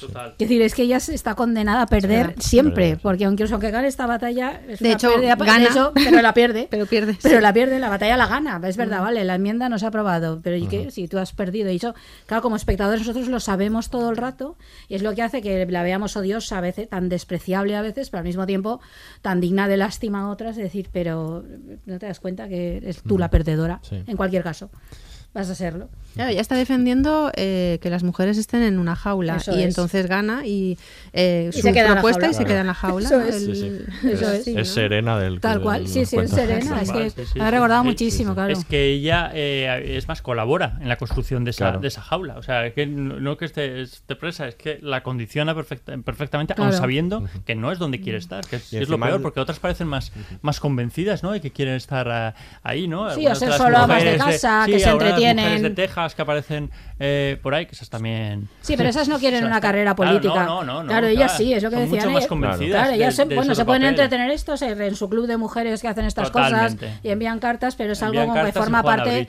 exactamente de su vida doméstica y hacen magdalenas. Pero ella no, ella quiere una carrera política. Claro, es que ella es es que ella quiere, quiere intervenir, quiere tener influencia, El poder que quiere ser alguien. magdalenas, eh, Claro, por otra parte. Exacto. De hecho hay una que, no sé si es la de la del rifle, que le dice, "No, Bueno, a mí no me interesa el Sí. Eh, porque la otra le está, está pensando si le va a, a restar eh, liderazgo o protagonismo, ¿no? Y ella le dice, no, no, yo eh, Washington no me gusta, eh, a mí no, no me gusta el fango o algo así. ¿no? Claro. Como yo no voy a entrar en política, no tengo esa ambición, ¿no? Pero sí tiene unas convicciones que quiere defender, ¿no? No puede Sí. llevar la escopeta allí y entonces no le, eso no le Sí, no, la solución fácil, ¿no?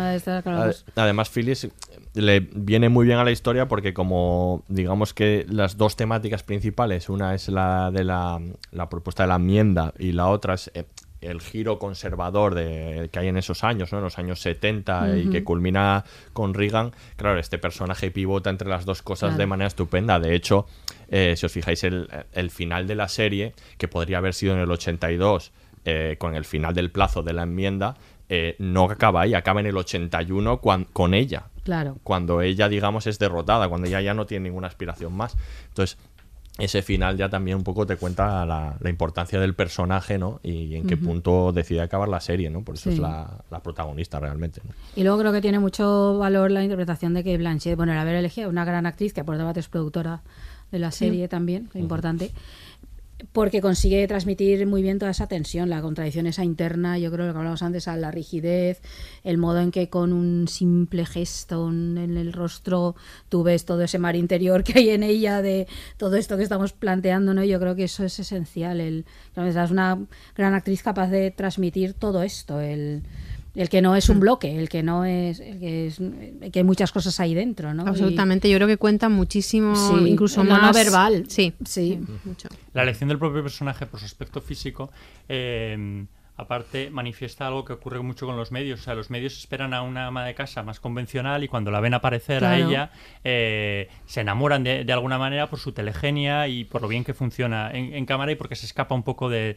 del, del estereotipo y por eso conecta también con, lo, con los medios, que eso sigue pasando en, Sí, en ¿no? Y es una buena comunicadora, Encima. claro, y tiene mucha convicción y es, es decir, es sí, muy atractiva todo, en ese todo, sentido, claro, ¿no? Entonces, claro. funciona muy bien. Seduce, seduce a sus compañeras, seduce a las cámaras, claro, es que Sí, sobre todo tiene mucha ambición política, Sí. porque hay algunos que es momentos. buena política. Sí, hay algunos momentos en los debates que tienen eh, las conservadoras eh, que son muy interesantes, porque hay algunas que despuntan o que incluso se postulan para, eh, para liderar algún, alguna sección dentro de su movimiento o incluso para ser portavoces en algún momento puntual y, y adviertes en ella la tensión porque están, eh, están como eh, chafándole el camino, ¿no? Sí. O el espacio y entonces dice, uh, peligra, peligra mi liderazgo sí. y rápidamente reacciona y para cortar eso, pararlas o y absorberlo, ¿no? que es muy inteligente, Exacto, como sí, sí. es capaz de absorber movimientos, ¿no? Que le interesan. Y le cuesta muchísimo delegar. Os recuerdo en el momento Ah. en que le dan con, con la tarta que no puede bueno, sí. eh, acudir a, bueno, A la convención. A, la convención, efectivamente, eh, le cuesta un, un montón renunciar a, a ir y que otra persona vaya a ser la representante, ¿no? Sí, pero tiene que mantener la apariencia perfecta, porque en teoría eso no debería importarle. Y entonces es muy interesante cómo coloca la sonrisa otra vez, todo esto, ¿no? Esa, esa parte del trabajo no verbal, ¿no? Que hace la actriz, lo coloca todo de nuevo estupendamente y tú la ves por dentro rabiando, pero la imagen está perfecta, ¿no? Yo creo que hay una interpretación extraordinaria. Sí, y en ese, siguiendo en ese bando, digamos, el, hemos hablado también de Rosemary, pero eh, ahí está el personaje también de, Lau- de, de Laura Paulson, no, Sarah- Sarah Sarah Paulson, Paulson. perdón, Sarah Paulson, que es uno de los Alice. pocos personajes, Alice, que es uno de los pocos personajes, tiene un capítulo y es uno de los pocos personajes que es inventado, es una compilación en realidad de, varios perso- de varias eh, personas reales con las que se entrevistó la creadora. Y tengo curiosidad por saber qué opináis de, de este personaje, ¿no? Porque es al ser uno de los pocos que no, que digamos que está creado a propósito, eh, ¿qué opináis de ese último, de ese capítulo de, la convención en Houston, ¿no? Y de y del personaje y de su itinerario, ¿no? Porque es- parece un poco prefabricado a propósito, ¿no? Para contar una, a mí me da esa sensación, para contar una cosa concreta. No sé qué opináis vosotros. Yo, yo creo que ahí cae un poco en el cliché. Yo eh, no sé, me, a- al margen de que Sarah Paulson es una actriz extraordinaria y vamos, lo que haga lo hace bien siempre. Y además es camaleónica y puede hacer cualquier cosa. Eh, está muy bien interpretada. Este capítulo me molesta un poco. A ver, eh, me- no me molesta porque la serie está muy bien, es excelente y globalmente funciona, pero me molesta un poco por lo evidente. Es como de pronto ciertas sutilezas que había mostrado todo el rato la serie. Claro, coge ese personaje inventado, que entiendo que pongan un personaje inventado, porque obviamente no pasa, eso no pasa nada. Es una de las seguidoras de Phyllis, está ahí, es una colaboradora. No de decía, además decía la creadora que había muy pocos personajes visibles, salvo Rosemary y Phyllis, en, en su en, la, en la organización, que realmente no había personajes públicos notorios Claro. como para sacar más también. No, está bien, y está bien. Yo creo que lo necesitamos este personaje. Tenemos una seguidora que está ahí, que la admira, que, que para él, para ella es todo lo que ella no es y todo este tipo de cosas, ¿no? Lo que pasa es que yo creo que al llegar ahí es como.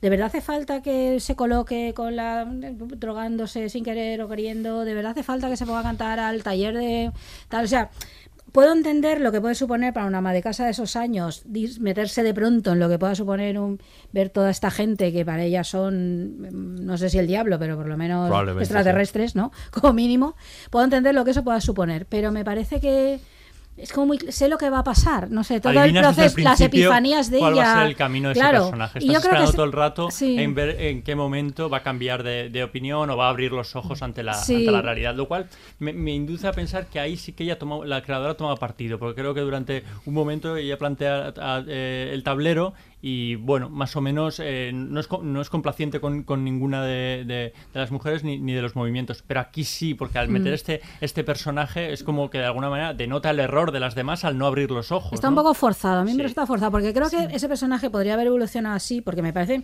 una evolución hasta cierto punto lógica, porque en la, Sí, la el parte de Phyllis, incluso mal. la propia Phyllis, puede tener sus dudas o eso. Yo puedo entender que escuche a las otras y diga, pues igual, oye, tampoco ni tan mal algunas de las cosas que dice. No, ¿no? y la voz Pero crítica que plantea cuando, cuando dice, oye, no empezamos para hacer esto o, Sí. no queríamos seguir este camino, eso a mí me parece O que quién está nos bien, está ¿no? atacando, ¿no? Cuando O todos pregunta los miedos esto. con el Ku Klux Klan y organizaciones eh, Claro, claro, sí, alternas. esto ahora hablamos, esto sí. ahora hablamos, esto es todo un todo sí. temazo.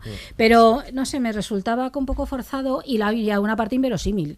Yo decía, yo no, lo siento, pero no me puedo creer eh, Sí, que esté en la misma habitación en que Gloria Steinem y las otras Están haciendo su estrategia totalmente. y tengan a ella dentro. O sea, por mucha Flipándolo, sororidad ¿no? que se quiera plantear, por mucha sororidad o por mucha capacidad de comprensión, no, no es lógico. No, y más todo- cuando lleva aquí la chapa. Claro, todo el rato. estopera. Saben quién Claro, es porque si fuera en plan, vale, nadie sabe quién es y está por ahí paseando, un tira que va, pero claro, dices, no, esto por ejemplo me resultaba un poco, pero, pero está muy forzado. Que la serie yo creo que no ha sido forzada en ningún momento y ahí ese capítulo, Sí, ahí yo creo que hay, No sé. hay alguna parte, como dices, que, que resulta inverosímil. Y creo que es una concesión o un, un regalo al feminismo, en el sen- regalo entre comillas, ¿no? En el sentido de lo que nos gustaría que sucediera, que es que, bien, Que se sí. convenciera, que se ¿no? diera cuenta de. Pues eh, venga, vamos a hacer que alguien sí que haga ese proceso, Sí. porque seguramente sí lo harían algunas, ¿no? Sí, Seguro. decir, pero a mí el proceso está bien, lo que, lo que Lo pasa puedes es que contar está de otro muy es muy evidente. sí. Es sí. no, no hacía falta, como dice Aurea, to- todo eso, mm, bueno, un poco loco de que asista y que es primero que, que se emborrache, que tal. No, no hacía falta todo eso para que ella hubiera hecho ese proceso, ¿no? Con ver otras cosas o Claro. escuchar Sí. algunas conversaciones. De hecho, ya es atisba. Podría Ella perfectamente- Le, le chirrían sí. algunos discursos y, y algunas participantes Claro, con las que no, con, con Sí, las que sí. no tiene ningún tipo de afinidad. Claro. Sí, Sin embargo, sí me parece muy acertado que no haga un proceso completo, es decir, que no resultaría nada creíble que ella cambiara. De eh, bando. Acabase siendo Eh, una sí, eso sí. defensora sí. radical Sí, eso de, sí. ¿no? Sino que ella sigue ahí con ellas y sigue yendo incluso. Sí, le pasa que ahora ¿no? empieza a trabajar, ahora ha decidido que puede hacer otras cosas. Es como que su adhesión ya no es tan eh, intensa ni y tiene sus dudas, sus grietas ahí, Ujú. pero sigue en ese, que eso sí es. Sí, eso está bastante- bien. Sí, pero eso es lo que yo, yo eso lo veo bien, pero que me hubiera gustado que les hubiera contado de otro modo menos Sí. Forzado, menos cliché tal vez, no menos y ahí porque la serie, aun siendo acontecimientos históricos, eh, todo el rato te mantiene en tensión acerca de qué va a pasar, qué no va a pasar, sa- logra mantener muy bien Mm. esto, ¿no? El qué reacciones va a haber, eh, estás ahí muy atenta, ¿no? Y no cosas que no te esperas. Eh, sin embargo, aquí es como eso, que te lo esperas. Dices, ahora le va a pasar esto, ahora tal, reaccionará, no sé qué, dices, igual igual tampoco hacía falta. Y, que, mm, y cuéntame Houston de otro modo, que fue muy importante y muy relevante. Y hay cosas muy Claro. chulas ahí en- también en esa parte, ¿no? También, de sí. lo que cuentan con, eh, de, de los mítines, ¿no? Y de los actos y demás, que está muy bien.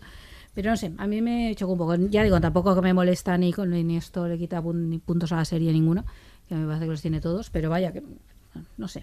Y que colocón se pilla más rápido. Colocón ¿eh? se O sea, pilla de repente, ¿verdad? que se toma? Pero la No sé, tarta pero que yo- ya... pero alegría yo de quiero, tarta. yo quiero de eso. Bueno, ya había bebido y la tarta Bueno, había y todo bebido eso, poco y le había dado una pastillita. No la pero le ¿eh? Bueno, pero es que esta no debía tomar alegría de nada, vivir, a lo ¿eh? mejor beber agua y así limonada. Pero ya pasado de la limonada Ya, ya, a esto, ya. claro, Sí, pues sí, así. pero bendita Un tarta. poco así, Está sí. bien. Otro personaje que me fascina bastante es el de Jill, ¿verdad? La republicana. Sí, la Es un republicana. personaje muy Interesante. interesante. Pero esto, ¿no? pero esto me parece chulísimo y creo que muy necesario también en estos momentos de tanta batalla eh, entre feministas, contra feministas, que esto es muy transversal. A mí me parece muy importante que hayan puesto el personaje esta republicana, aparte de, de por su importancia histórica evidente, ¿no? Por, porque no sé, porque demuestra la enorme diversidad que hay. Yo creo que esto la serie sí que lo refleja muy bien, ¿no? Porque sí que está esa parte de que es muy compacto el bloque de Phyllis, lo que comentabas antes, que la, la autora no había encontrado otros personajes, digamos, ¿no? Con cierta chicha ahí, ¿no? Porque eran todos como muy así.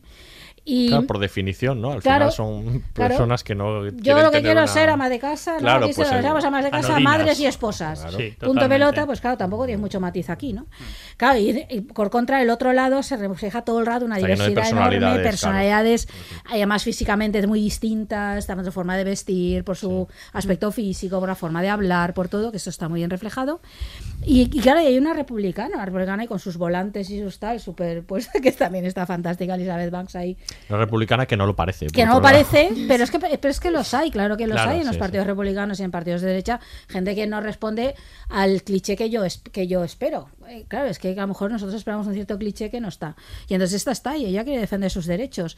Y me gusta también cómo consigue llegar a acuerdos con todas y formar parte del grupo y con gente tan alejada como como pueda ser eh, Shirley o, o, ¿no? Eh, o cualquiera de las otras, ¿no? Y cómo son necesarias todas las batallas en todas partes. Yo creo que esto es algo que a veces tendemos Sí. a olvidar mucho. La que hace mucha falta desde todas partes eh, empujar, ¿no? Y entonces se puede empujar desde el Partido Republicano, se puede empujar desde el extremo más radical, se puede empujar desde más en medio, se puede... Y yo creo que esta serie esto lo refleja muy bien. Y todas esas luchas son todas necesarias, partiendo de donde sea y cada una con su estrategia, intentando, eso sí, entre todas no anularse unas a otras, ¿no? Y esto yo creo que está, está muy bien, aparte que el personaje me parece de una riqueza enorme, cuando llega en el capítulo y ves su propia vida, es que esto está muy bien hecho en la serie, empieza a ver su vida y tal, y toda esa sucesión de imágenes secolares que la vemos dirigiendo desde el teléfono porque no ha podido ir, porque tenía que darse a cuidar a los niños y mientras está con los y niños... que renuncia, que renuncia. para, para favorecer la carrera de su marido que al final Efectivamente. no consigue eh, su ansiado puesto y esa frustración que Sí. ella vive y, vamos que te solidarizas con ella completamente. Sí, y además es la otra cara de lo que podría ser Phyllis, porque esta es como Phyllis, podría ser como Sí, Phyllis, que es una señora burguesa que vive en su casa estupenda, que es una republicana con sus convicciones, así, todo este tipo de cosas, sin embargo, toma un camino distinto, ¿no? El de, eh, entonces, a mí me parece fundamental este personaje. Sí, me parece muy necesario y creo que aquí no estamos acostumbrados a, a verlo. Eso es. Y, y allí tienen claro desde el primer momento que el caucus tiene que ser bipartidista y, y de hecho en ese primer momento hay mujeres de los dos partidos y, y en todo momento se ve ¿no? cómo tratan cada una desde sus espacios de, de pelear por, por aprobar, porque se, eh, se consiga aprobar la enmienda. Hay una, una escena en la que ella tiene una conversación, creo que en la barra de un bar eh, con Phyllis, y, y tiene una conversación en la que eh, bueno, la otra trata de un poco de hacerle ver ¿no? lo equivocada que, que está Jill eh, a Phyllis. Y, y le dice tú tienes eh, tú quieres subirte a los hombros de los hombres eh, pero no te olvides de que si lo haces te verán las bragas o algo así le dice ¿no? La frase, sí, sí. Además, estas se hablan un poco en el mismo lenguaje, ¿no? Sí. Decir, ellas dos, porque son de misma clase social, mismas creencias, no tal, por lo cual es tal, porque puede haber una distancia inmensa entre Phyllis y Betty Friedan, claro, pero entre estas dos no, que están en la misma. Ellas Claro, son es- madres, son, espo- son madres y esposas orgullosas y son todo esto, pero muy interesante, muy Y interesante. otro, bueno, otro gran papel de Elizabeth Banks, eh, por Sí. cierto, que todas las actrices están a un Buah, nivel es el- tremendo. ¿eh? Tiene un Sí, sí. reparto de ensueño esta Y es serie, curioso porque son muchas provienen de la comedia, han hecho mucha Sí. comedia. Tracy Ullman, que hace Betty Friedan, es, es comediante, Cómica, es sí, cómica. Eh, Marti- eh, Martin Dale, por ejemplo, la que hace a Bella. Margot Martindale ah, es un pedazo de Ha hecho mucha comedia también. o O sea, sea, es, que, muy- es que esa actriz funciona en todo. Sí, sí, Haga lo que haga. todo bien. Funciona en todo y están muy bien. todas están todas realmente bien ¿eh? lo hacen, hacen- bueno incluso la Elizabeth Banks también Sí, no, perfecta, perfecta. hecho- Sí, sí. bueno pues vamos a, a escuchar el último tema y acabamos con los últimos temas de, de la serie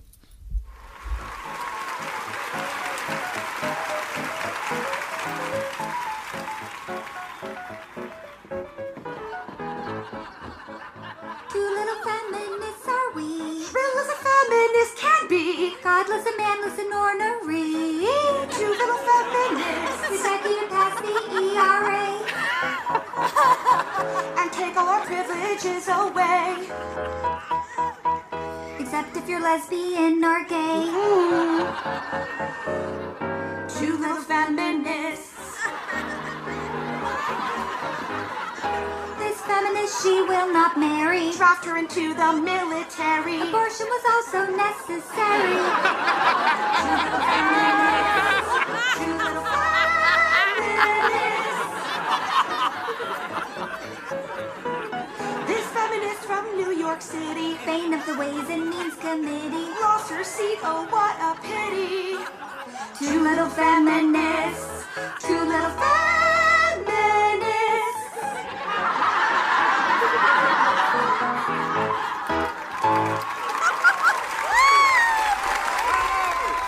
Esa canción parodia de de que veíamos en el último capítulo, ¿no? En la fiesta de, de Philips.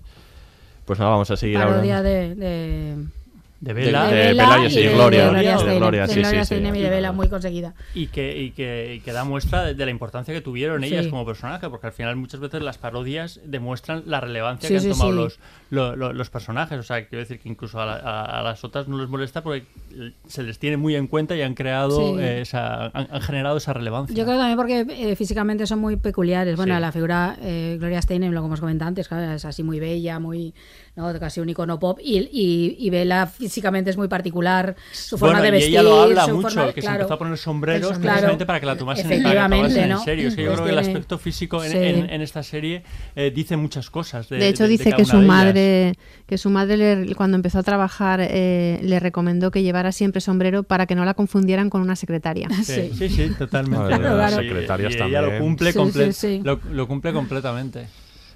Sí, Bueno, de- totalmente. decía la, la creadora que ella estaba muy interesada en hablar de la creación, del nacimiento del feminismo intersectorial y de cómo en la serie, que yo reconozco y lo, lo- lo comentaba Aurea al principio, a mí me parece, es lo que más me gusta de la serie, ¿no? Esta complejidad eh, que muestra la serie a la hora de retratar los diferentes eh, tipos de feminismo que hay y no ser complaciente a la hora de hacerlo, ¿no? O sea, hay, hay verdaderos conflictos entre las lesbianas, las feministas negras, ¿no? Y esto eh, se nota en la serie, Sí. ¿no? Esto me parece que es un acierto y, y que le da es lo que le da un, el verdadero digamos el verdadero peso que tiene la serie. Claro, pero es que todo, este toda esta tema. cuestión interseccional es, es- ahora, es, ahora es fundamental en el feminismo. El, ahí fue cuando las feministas negras empezaban a decir un momento que igual vosotras tenéis una problemática, pero nosotras tenemos otra. Y una doble discriminación por mujeres y por negras, ¿no? Eh, y que cuente toda la historia de esta, la primera mujer negra que se presenta como candidata. Esto me parece una gran historia a contar, que yo creo que nadie, prácticamente nadie conoce. Yo No, no, sí. sé, yo, eh, es, como una- tal es un descubrimiento, de descubrimiento de la serie, saber que hubo una mujer que se presenta, que me parecía asombroso. Es que, bueno, aparte demuestra una valentía inmensa estas mujeres, con todas sus contradicciones y sus dudas, la serie demuestra muy bien, ¿no? Y que además No. era republicana y la y la y, y desde el movimiento feminista se la apoya, ¿no? Y hay que, y hay que recordar, Sí. quiero decir, que todo esto sucede en los años 70, en la que, es, que son años como muy convulsos de movimientos sociales, entre Claro. ellos el de la segregación racial. Claro, claro. Con, con lo cual es que van coincidiendo lo- lo- los movimientos y, y se van uniendo, aunque a veces surjan discrepancias. No, está entre- todo el tema de entre Black ellos. Power ahí y luego las propias mujeres negras dentro del mismo movimiento de derechos civiles de los negros también diciendo eh, que aquí también Claro, estamos, ¿no? claro. Que decir es que claro, son tantas, no sé, cruce, ¿no? De- o sea, tantas Que- discriminaciones atraviesan Claro, a es que todas es, los es- es personajes. imposible casi de cuadrar, ¿no? Porque Claro. precisamente se apoyan los Black Panthers, los Black Panthers son acusados de anti-homosexuales, o Claro. sea, Claro, claro. es, es imposible cuadrar todo, ¿no? Para Claro. recibir... No, pero eso demuestra la enorme complejidad que hay ahí y cómo, claro, el valor que tiene muchas veces cuando se logran unir determinadas luchas con un único objetivo y lo difícil que es. Eso también explica muchas veces por qué hoy en día muchas cosas son como son o porque Mm. cuesta tanto a veces llegar a determinados consensos. Yo creo que la serie también expresa esto muy bien, ¿no? Y me parece, y hubiera quedado absolutamente cojo si eso no lo hace. Y que sobre todo que no lo haya mostrado de manera ingenua ni de manera facilona. Ni, am, ni cliché, ni acudiendo a, no sé, que lo haya hecho de una manera, bueno, que, que incluso es insatisfactoria. Es decir, los personajes acaban.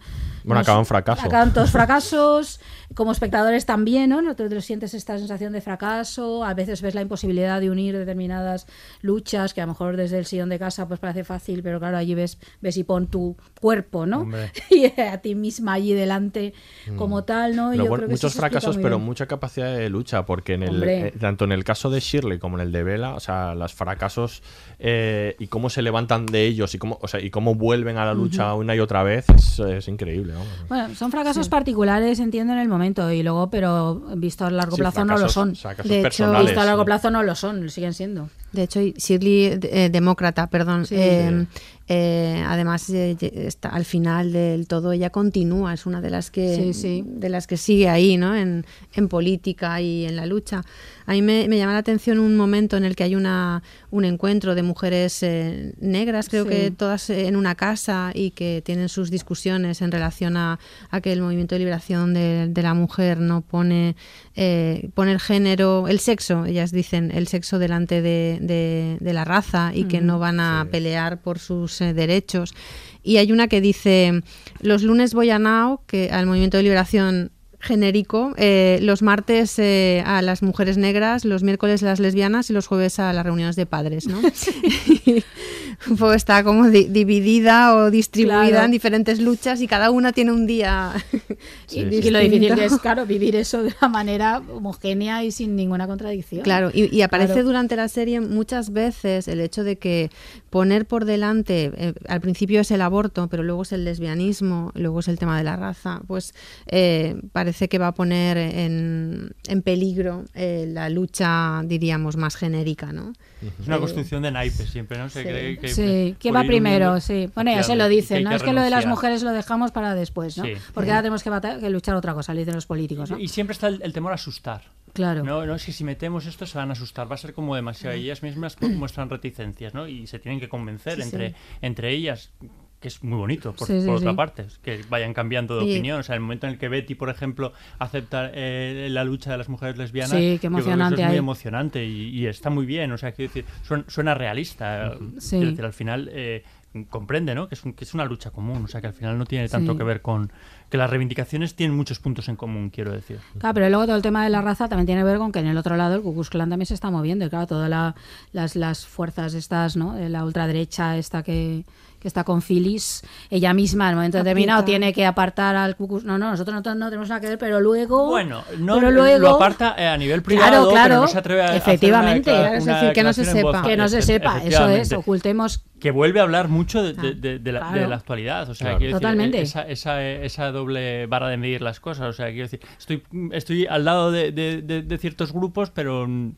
que no salgamos en la misma foto. Sí, pero no lo va a poder evitar, porque es que, claro, es- tiene que contar con la fuerza que tiene, desgraciadamente, todo ese movimiento y todo el racismo, ¿no? En, en, Sí, sí. Y que hay en el otro en- lado hay Estados Unidos, orgullosas de que esté efectivamente. pasando eso, quiero decir, efectivamente. y reclaman entonces, su visibilidad. Es el pacto con el diablo ese. Son equilibrios difíciles, ¿no? Por un lado, el, tema del lesbianismo, eh, la amenaza a la banda que, que dicen ellas, ¿no? Hay un momento en el que dice una, mm, una de las mujeres negras, yo nunca confundo un cortacésped con un zapato.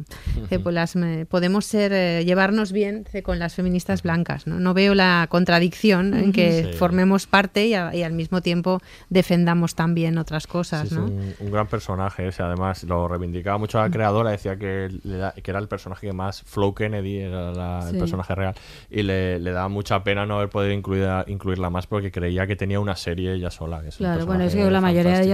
Una Bueno, también está este otro personaje que, que al final abandona, digamos, la revista para mm, pasar a formar parte de las feministas negras y ahí se ve también pues ese proceso ¿no? de no identificación en el que en el que se ve también esas, esas discusiones Por más que Gloria intenta eh, Conciliar, sí, sí. Que, que se sienta incluida, ¿no? Sí. Y le pregunta y qué necesitas y qué podemos hacer y qué tal, pero, pero parece que no.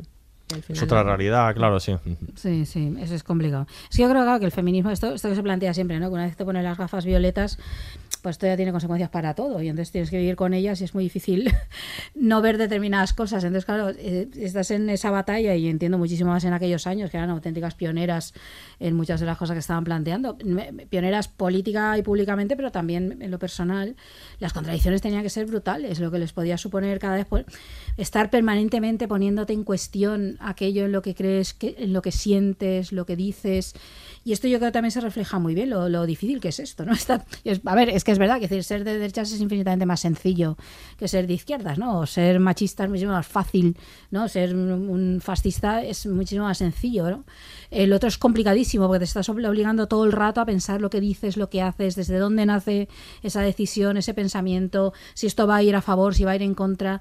Y yo creo que la serie lo refleja muy bien, otra vez en esa idea de lo, de lo, de lo privado es político. Y, y se ve muy bien en todo esto, ¿no? Claro, porque a lo mejor una puede llegar al feminismo ahí en los años 70 sin plantearse lo de las lesbianas hasta que de pronto conoce lesbianas y entonces tiene que decir, "Ah, espérate, claro, que yo no me había planteado esto. O con las negras, ¿no? Y de pronto decir, un momento, claro, yo yo tengo mis discriminaciones como blanca, pero es verdad que como blanca no tengo otras discriminaciones que estas sí tienen.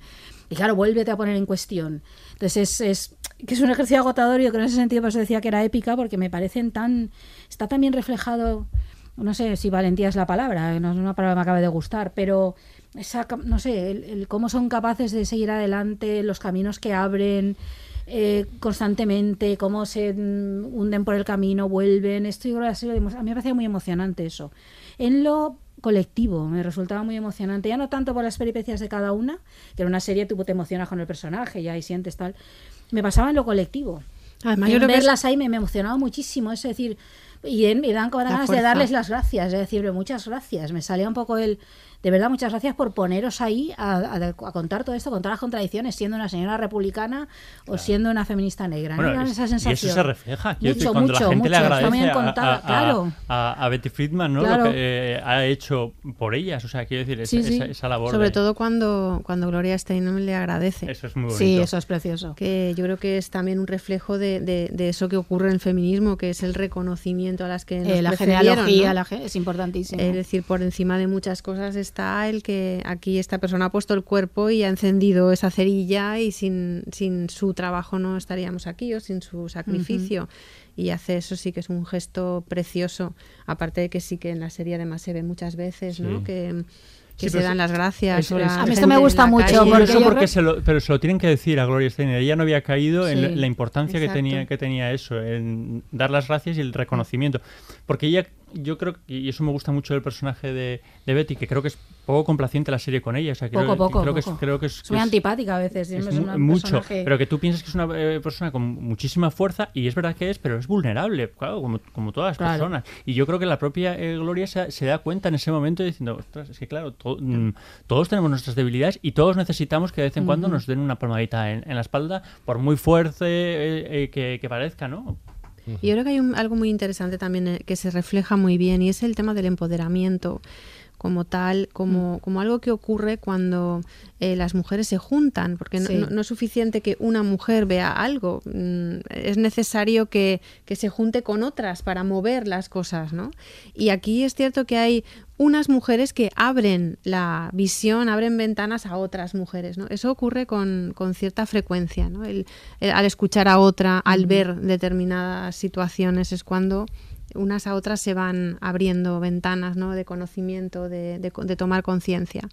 Eh, y creo que también es muy, muy interesante el, el tema de, de cómo mm, eh, sí que están de acuerdo mm, fundamentalmente o van estando de acuerdo porque el lesbianismo es un punto de fricción, pero acaba no siéndolo en, en, el, eh, en el contenido, ¿no? en, en, en, la- en aquello que, que quieren defender y, y las diferencias están más en una cuestión de estrategia, ¿no? de, Sí. cómo, de cómo llegar a conseguirlo. Ahí es donde se dan muchas fricciones y se muestra muy bien, ¿no? Las diferentes, la que es más pro, pro eh, la línea de, de- de mantener el apoyo al partido, ¿no? Otras que van más a la lucha un poco de calle y a la reivindicación más dura. Otras, pues, que tratan de navegar entre las dos eh, fórmulas, ¿no? Y, y creo que eso es, es cierto, es así, sigue siendo así, ¿no? Sigue habiendo esas discrepancias en cuanto a la estrategia, pero al final todas confluyen en un, eh, en un mismo sentir, en, en un objetivo común, ¿no? Y eso, eso sí que se ve muchas veces y es muy importante, ¿no? Como eso les hace superar conflictos, dificultades y continuar. Y como al final también, por ejemplo, en el debate que, que tienen las dos, Friedan y, y, y Phyllis, eh, una de las cosas que hace que la hace polvo realmente es el tema el tema personal y los clichés que, que, que utilizan como argumento las conservadoras, ¿no? Aquello de eh, las mujeres feministas son mujeres insatisfechas porque no tienen un marido o no tienen un marido al uso eh, y, o no tienen hijos eh, y no se sienten realizadas en, en, su, en su vida familiar, ¿no? Sí, el ataque personal, ¿no? Que Sí, sí, es verdad. sí. Sí, vemos muchas cosas. Habéis hablado bastante de los ecos con, con la actualidad. Es verdad que hay eh, innumerables, sobre todo la relación que tiene con la, el, digamos, el, el, el auge de, de Reagan con el de Trump, ¿no? Y la, el paralelismo Claro, entre las elecciones de uno y de otro, ¿no? Esto se puede ver mucho.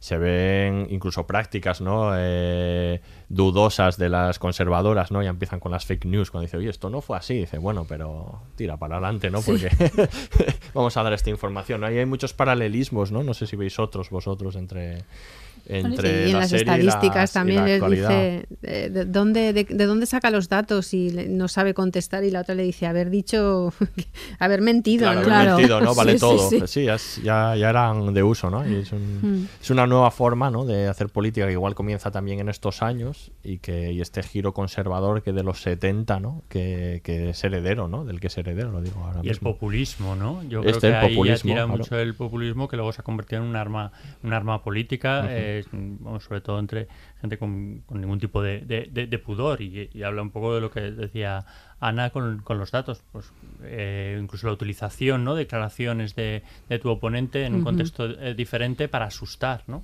Eso lo, eso sigue pasando hoy en La, día. la- cinta redes. famosa esa que graban, ¿no? Sí, con es. fragmentos Con descontextualizados. fragmentos Eso es, sí, sí. descontextualizados. Que eso es un arma que se puede utilizar ahora mismo Bueno, tranquilamente. ahora se está ¿no? utilizando constantemente esto. Sí. Bueno, y lo que es maravilloso es el, el teléfono, ¿no? El, el- el poder del teléfono Sí. y de los contactos, el tener 40.000 La agenda, la agenda. ¿eh? números Ya, de teléfono. Eso ahora, claro. Y, sí, y sí. las veías ahí enganchadas al, al, al tel- al auricular del teléfono, la cola que hace la Phyllis porque está en una cabina llamando a mil personas Sí, sí. para reclutarlas, ¿no? Y piensas, bueno, esto es el Twitter de hoy, ¿no? Las cuentas, las cuentas Total. que proliferan en Twitter Sí, y demás, ¿no? Y cómo guarda celosamente esa, ese, ese, ese arma que tiene, ¿no? Esa, ese listado Claro. hasta justo hacia el final cuando ya por fin lo entrega pensando que va a obtener algo a cambio Y y, es cuando pierde todo porque esa es la- el, verdaderamente el, el arma que tenía, ¿no? Para negociar y para y que del- la que querían los políticos de ella, ¿no? Poder convocar de esa manera a la gente. Y bueno, no sé, eh, otras cosas que, que podemos ver en la serie, pues la también es lo que habéis hablado, ¿no? Un poco el funcionamiento del sistema que siempre está detrás, ¿no? Cómo, cómo funcionan los lobbies eh, políticos y económicos, ¿no? Que, como decía Miquel, están siempre detrás, pero es verdad que tienen mucha importancia, ¿no? Y cómo al final son los que los que deciden y los que mandan, ¿no? O Sí, pero cómo es necesario o sea, hacer La lobby, guerra es claro. contra el sistema, en realidad, ¿no? Sí, pero lo necesario que es, lo que hace Phyllis es eso, cartas, no sé qué, la agenda, tal, y sumando y creando algo, ¿no? un, un grupo de presión que desgraciadamente hoy en día tiene muchísimo poder en Estados Claro. Unidos. Bueno, no solo en Estados Unidos, No, pero no todas partes, pero están, están eh, censurando programas de televisión, están censurando información, están eh, promoviendo, no sé, los ataques y la desigualdad, o están detrás de, de la batalla, por ejemplo, contra el Black Lives Matter, ¿no? Ahora, o cosas así, ¿no? Yo creo que eso sí, eso sí se ve muy bien y, y un poco surge ahí, ¿no? Yo creo también, al margen del tema del feminismo como tal, también vemos muy bien cómo funciona eso, ¿no? Y cómo se crean esas estructuras que hoy en día están mandando y que han llevado ahí a Trump. A, in- in- de- a este inverosímil hombre a- no, a- a- es verdad es que es esta esta esta sensación. Y claro yo- la serie explica muy bien todas estas cosas se ve muy bien y no sé el hasta papel qué de los medios de comunicación Claro, también, ¿no? claro. El personaje odioso, el presentador este que interpreta Jace Marchen. Sí. Ah, sí. ¿no? Eh, quiero decir mm, que, que- que asiste casi como si fuese un circo. O sea, él le gusta al final la confrontación Mm. Claro. y, y- y ese tipo de, de- de- de- de programas que están, vamos, hoy en día a la, a la, a la orden Sí, del día. convertirlo en eso, en pelea de gatas, ¿no? Sí, Convertir eh, todo lo que es un gran debate en torno al Sí, modelo que de no haya- sociedad. que no haya ideas. Exacto. Que no haya tiempo de claro. debatir. Bueno, Sí. Son cosas que, que han. Además hay una campaña contra Gloria Stein, eh, una Sí, campaña de acoso tremenda por parte también, sí, sí. de un medio, el Screw creo que, es, ¿no? Que ponen un- el número de teléfono de su revista en una página Ah, eh, sí. de citas y Sí, demás sí, para sí. que la bombardeen a, a llamadas y, y publican eh, además su aspecto, ¿no? Que eh, su, su figura, en su imagen en, en una página. Es decir, que es terrible y que sigue pasando. Que ¿no? si sigue que- pasando, no hay más que entrar en las redes y ver lo que pasa con las, las cuentas feministas. Exactamente. Cómo se está yendo mujeres de las Son redes. estrategias que se repiten, ¿no? Que, que se Mm. repiten el ataque personal y el descrédito, el, el tratar de desacreditar a- al, al otro y, y los ataques, ¿no? Sí, toda esa reducción al absurdo, ¿no? Mm. El que hace la propia Phyllis, ¿no? De los hombres se quedarán en casa, las mujeres, no sé qué, toda esa cosa tan... Todo el, el- el chiste ese, que, se, que es el mismo de la época de las sufragistas, pero, bueno, modernizado, pero son los mismos chistes, ¿no? Los que van haciendo, el lleva el reducirlo todo al absurdo para crear una especie de sociedad absurda en la cual, bueno, ¿cómo va a pasar eso, no? Todo el rato, ¿no? El evitar, ¿no? El hablar verdaderamente de las cosas relevantes. Mira, Sin embargo, decir mentiras, perdón, eh, perdón. Sí, decir una mentira también le sale caro en el, en el Sí. debate con Brenda y su Mm. marido, ¿no? Cuando Pero se ahora ya- ahora ya inventa- Pero porque no sabe hacerlo. Ahora ya no Claro, pasa eso. porque no- y porque y le pillan por pardilla pilla ahí. pero quiero Sí. decir, porque no está preparada para, para eso. Pero quiero decir, en otro momento mm, eh, hubiese tenido un La arma. cuela, No, es que sí. ha dicho antes Aurea los sufragistas, me acuerdo de una película que a mí me aburrió mucho, de Elena Bonham Carter, de, que se llama Las sufragistas, Sí. ¿no? La diferencia, que aquella era como un, un Claro. tostón y lo bien que está, está hecha. Pues es que eso es la más. diferencia. Claro, es que, es que eso es importantísimo. Las sufragistas es eh, lo que esperas, una cosa muy de cartón piedra, muy de, pues eso, de eh, ilustración sin más. Sí, sí, de sí, vamos más a contar esto. Esto no, claro, eso es un panfleto, sí, es muy elemental, ¿no? Hmm. Es, pero esta no, esta es una obra dramática muy bien construida, es una serie que funciona por sí misma y precisamente ahí está su valor y que permite además contar la historia muy bien contada. Tiene ¿no? un estilo documental también. ¿no? Sí. Tiene un poco un aire Sí. documental. Ah, bueno, eso sí. eh, y, y luego, por ejemplo, de la modo en que está rodada, también es muy interesante, porque la parte, sobre todo en los primeros capítulos, toda la parte de Phyllis y eso, que son más planos fijos, hay menos movimientos de cámara, hay menos este montaje más rápido que en el caso de las feministas, cuando aparecen, sí, que muestra muy bien la, diferencia un poco entre los dos bandos, ¿no? El uno, pues es mucho más, el bando este conservador, eh, desde el punto de vista de la cámara, está enfocado así, mientras que el otro, sobre todo los primeros capítulos, luego ya se va igualando porque la cosa va como como un- o sea haciéndose más más mm, hay muchos más elementos ahí no pero se nota mucho y toda la parte la primera vez que aparecen por ejemplo el grupo de feministas que aparecen todas están todas en, la- en el primer capítulo al final están todas ellas eso está rodado con planos cortos con movimientos de cámara con un montaje muy ágil que por ejemplo en el caso de la vida de Phyllis es, no es así. Es mucho más este montaje más clásico de cámara más cercana no más quieta y tal. Y esto está muy bien que decir que, que, que visualmente está construido a través de sobre esa misma idea y también la, la refleja muchísimo ¿no? en, en el modo en que está, está construida visualmente la serie.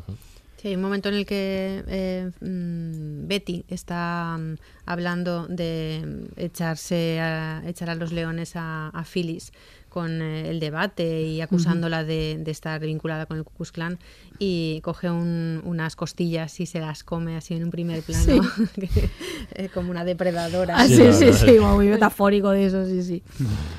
Y en cuanto a los temas actuales, pues yo creo que también, quiero decir, el, el debate que hay ahora mismo en el movimiento feminista con las mujeres trans, sí. Yo creo que también tiene un reflejo, ¿no? Con lo que eh, pasaba en, en aquella época, o al menos a mí me lo, me lo recordaba mucho. Sí, yo creo que tiene que ver un poco con esa. Sí, el- el- el- es que además se ha ido abriendo también el movimiento feminista, ¿no? Creo que desde los 70 para acá, desde Claro, claro. cuenta esto. Bueno, decía, También ha ido ampliando. sí, entonces, decía es claro. Debbie Waller que le preguntaban sobre esto, ¿no? El estado actual, porque claro, vemos en, esas, en la serie que lo, des- la- lo desazonador que es ese final, ¿no? Con el giro conservador que hace retroceder, digamos, ¿no? Ujú. La- en los avances, ¿no? Que se estaban logrando y le preguntaban sobre el momento actual, que era lo que quería preguntaros para, para finalizar. Decía, bueno, que el movimiento feminista, por supuesto, era más inclusivo y, por supuesto, se había expandido. ¿Cómo veis vosotros esa, qué lectura hacéis del, vaya pregunta, ¿eh? Del movimiento... ¿Está para acabar ahora? Sí, sí, para acabar. dos minutos. Eh, A a colación de lo que dice Miquel, que me parece una reflexión interesante.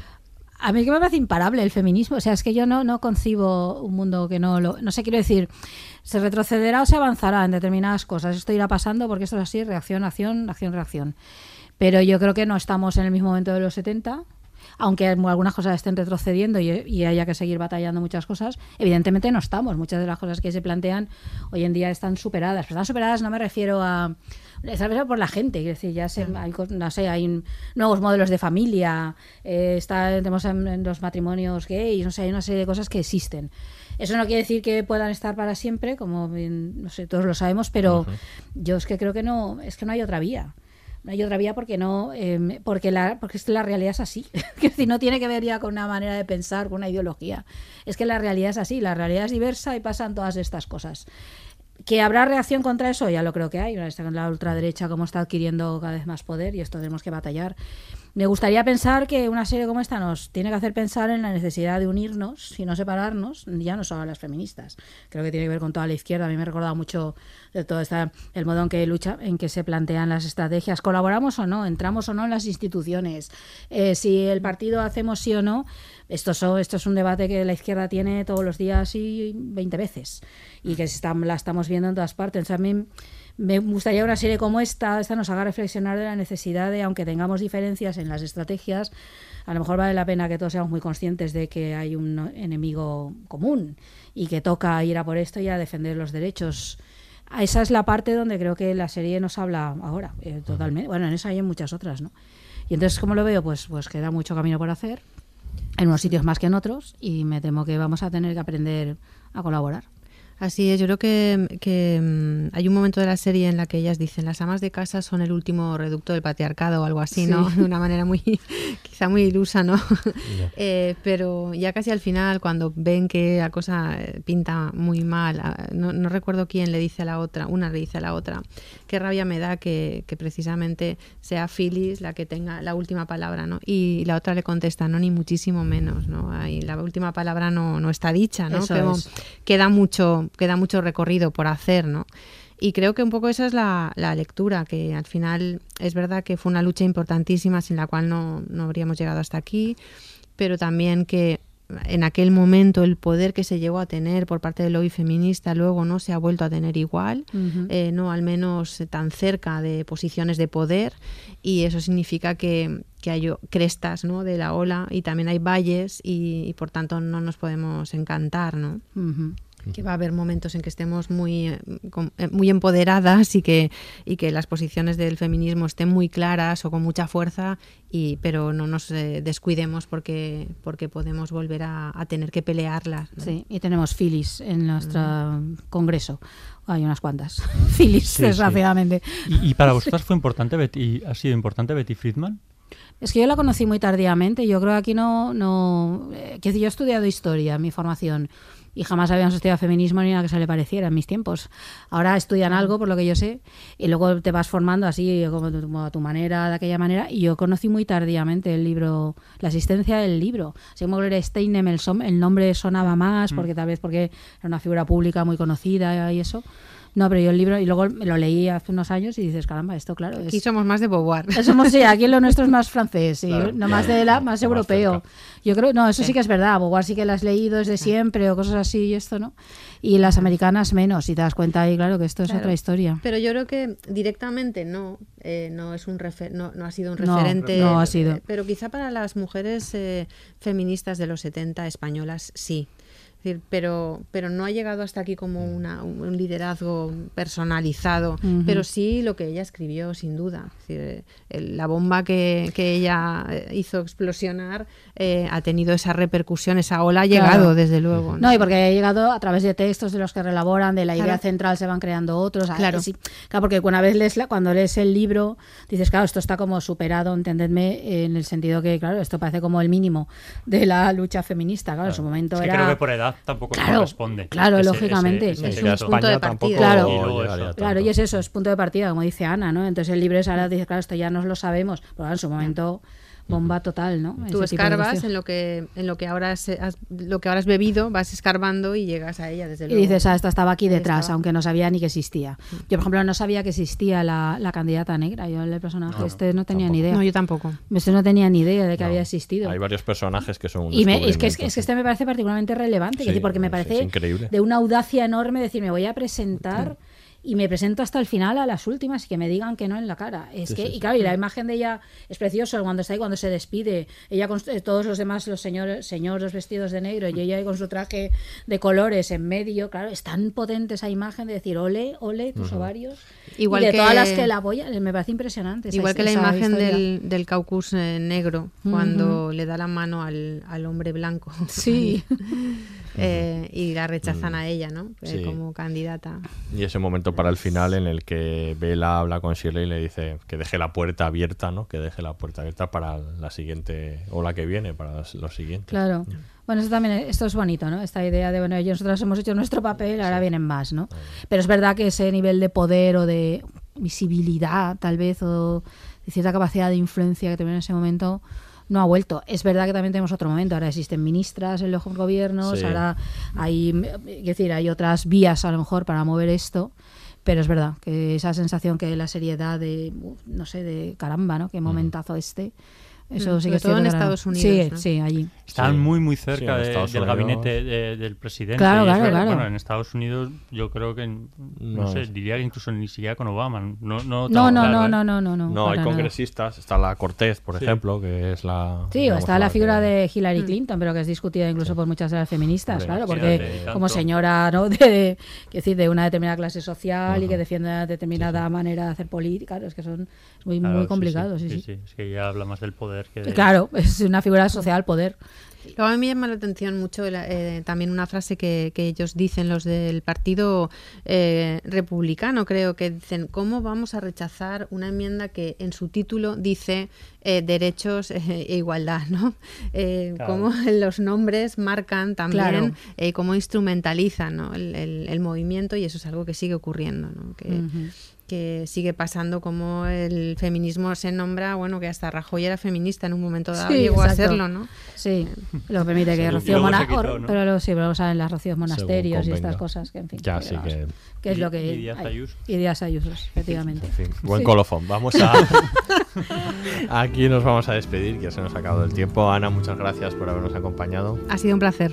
Ahora en Miquel, ¿haremos alguno más esta temporada? Sí, Sí. alguno haremos. Qué bien volver, qué bien volver. ha La verdad que ha sido un placer esto Sí. de venir aquí a Sí, hablar se nos ha cortado un poco la temporada, va a ser más corta que en otras ocasiones, Bueno, pero bueno. en fin, pero acabaremos en- volvemos en con brío, sí. Bueno, nos vemos en el siguiente. Aquí se despide el Laboratorio de Investigación de Series, el único podcast seriéfilo que grita ERA.